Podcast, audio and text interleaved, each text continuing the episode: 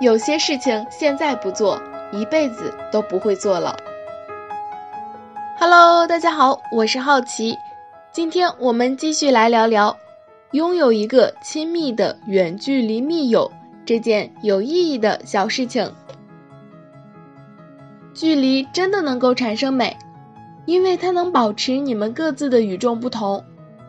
我们最好有个远距离密友，也许你们的家都不在同一座城市，可是这个人啊。能够在电话那边仅仅凭借你说话的语气判断出你是喜是悲，这个人能够在你陷入极大困境、真的无法一个人应对的时候，放下手中的一切飞到你的身边。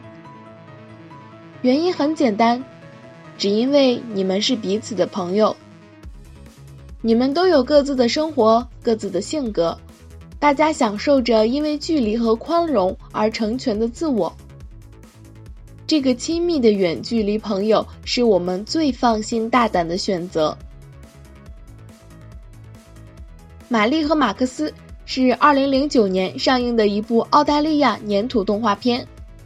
这部动画片围绕一对只书信来往的忘年之交玛丽和马克思展开，刻画了他们之间深厚的友谊。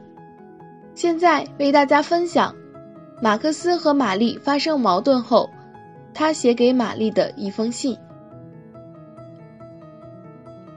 我原谅你，因为你并非完美，你我都不完美，人无完人，即使是在门外乱丢垃圾的人也是一样。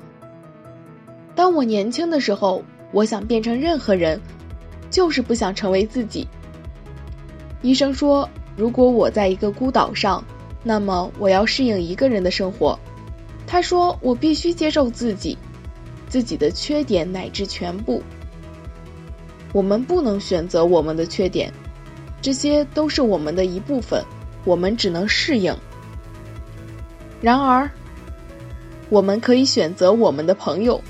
我很高兴选择了你。”医生说：“每个人的生活就像一条很长的人行道，一些人的道路很平坦，一些人。”像是我的，有裂缝，有香蕉，还有烟头。